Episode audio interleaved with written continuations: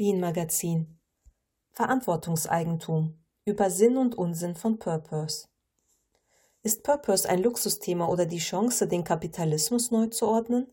Die Zahl seiner Befürworter ist in den vergangenen Jahren gestiegen. Unumstritten ist er trotzdem nicht. Welches Entwicklungspotenzial bietet Purpose? Worauf kommt es bei seiner Umsetzung an? Und ist der Ansatz überhaupt wichtig?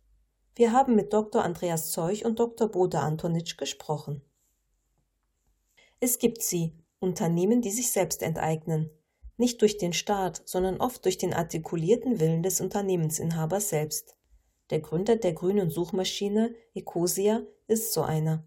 Christian Kroll gründete 2009 das Unternehmen, dessen Zweck nicht nur ist, als Alternative zu Google gute Suchergebnisse zu liefern. Jede Suchanfrage trägt dazu bei, dass ein Baum gepflanzt wird. Kroll und sein 40-köpfiges Team haben in einem Jahrzehnt über 10 Millionen Bäume gepflanzt. Eine beachtliche Leistung. 2018 wandelte sich das Unternehmen in ein sogenanntes Verantwortungseigentum um.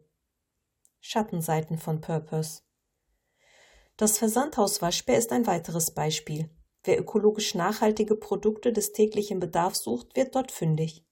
1987 fingen die Waschbären mit Ökoputzmitteln an, erweiterten seitdem ihr Sortiment. Heute findet man nahezu alles, was einem in den Sinn kommt. Die Unternehmensgruppe, zu der das Versandhaus gehört, entschied sich 2017 ein Purpose-Unternehmen zu werden. Diese Idee begeistert nicht nur Start-ups und junge Unternehmen. Manche Traditionsunternehmen wie Weilen, Zeiss und Bosch haben sich längst entschieden, Verantwortungsunternehmen zu sein.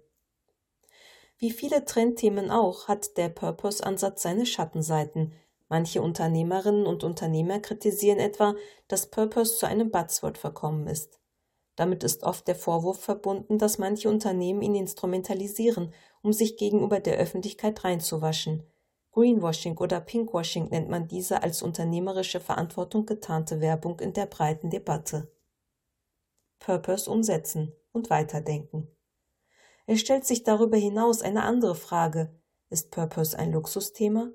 Besonders vor dem Hintergrund der Corona-Pandemie und nun aktuell des Krieges, der in der Ukraine tobt, der Blick auf Google Trend verrät, dass dieses Thema seinen Höhepunkt in den Jahren 2015 und 2016 hatte. Seitdem stagniert das Interesse, allerdings auf einem dauerhaft höheren Niveau. Ein Grund für diese stabile Entwicklung dürften Initiativen wie die Stiftung Verantwortungseigentum oder Purpose Venture EG sein. Sie beraten interessierte Unternehmen, begleiten sie auf dem Weg zu einem Purpose-Unternehmen, organisieren Konferenzen und machen Lobbyarbeit.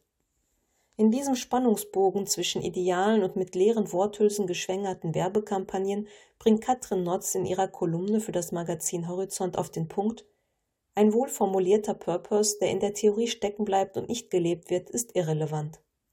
Bedeutet, die Purpose-Debatte muss konkret umgesetzt werden und weitergedacht werden, aber wie und in welche Richtung? Dr. Andreas Zeuch, Gründer des unkonventionellen Beraterhauses Unternehmensdemokraten, tut sich mit Definitionen im Allgemeinen schwer. Zwar unterstützt er die Idee von Purpose, möchte sie aber substanzieller weiterdenken. Dabei legt er den Maßstab auf die persönliche Erfüllung der Beschäftigten und insbesondere darauf, was sie für sinnvoll halten. Die Umsetzung von Purpose in einem Unternehmen kann ohne eine ernsthafte Auseinandersetzung mit dem Thema Sinn auf Seiten der Firma oder des Arbeitgebers nicht funktionieren, ist Zeug überzeugt. Denn Sinn stiften die Menschen in einem Unternehmen. Für eine konkrete Umsetzung von Purpose argumentiert Zeug in der Konsequenz seiner Überlegungen ganz klar mit Teilhabe der Beschäftigten in den Unternehmen. Hinter seiner Forderung nach Partizipation verbirgt sich das Ziel, die Mitarbeitenden und ihre Bedürfnisse wie Belange in den Mittelpunkt aller Anstrengungen zu rücken. Nur so sei es möglich, mit allen Beteiligten und Betroffenen gemeinsam die Idee von Purpose umzusetzen. Freiwilligkeit sei in diesem Prozess fundamental. Damit arbeitet er die individuelle Dimension von Purpose stark heraus. Bei der Umsetzung von Purpose sind Fragen nach Methoden und Strukturen sicherlich wichtig, hebt Zeug hervor. Jedoch sind individuelle psychologische, gruppendynamische und kulturelle Prozesse genauso wichtig, wenn nicht sogar wichtiger. Purpose Sinn oder Zweck. Dr. Bodo Antonitsch stimmt seinem Kollegen Dr. Andreas Zeug im Kern zu. Mit Blick auf den Purpose-Ansatz steht der Mensch im Mittelpunkt eines Unternehmens. Trotzdem nimmt er eine Gegenposition ein. Der renommierte Management-Experte und Geschäftsführer mehrerer mittelständischer Unternehmen aus der Medizintechnik vertritt in der Debatte eine rationale, wenn nicht gar praktische Haltung.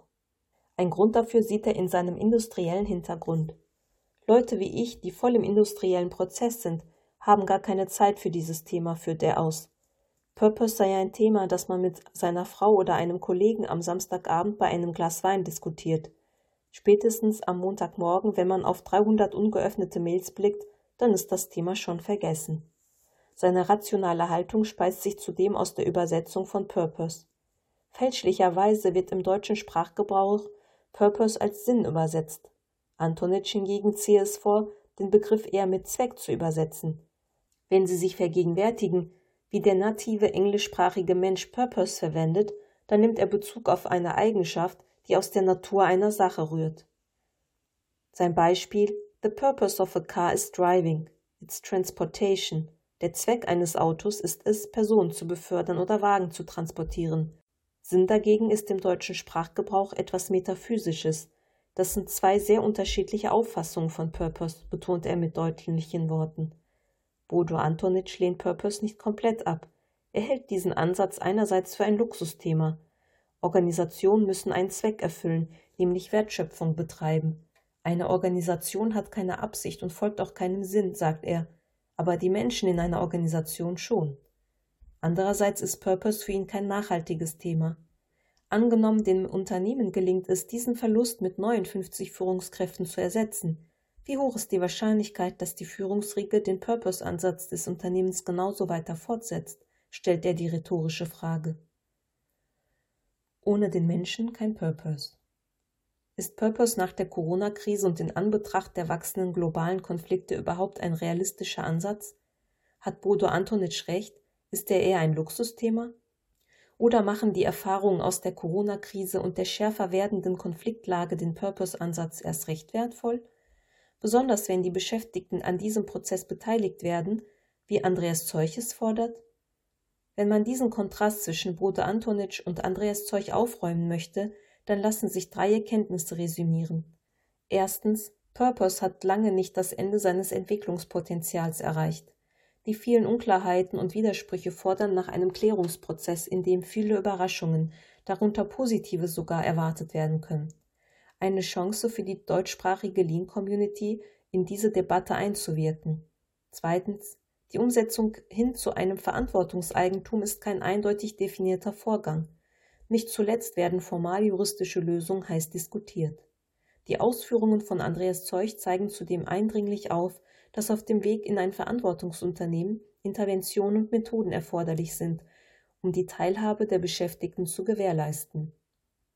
Denn drittens, ohne den Menschen macht Purpose keinen Sinn.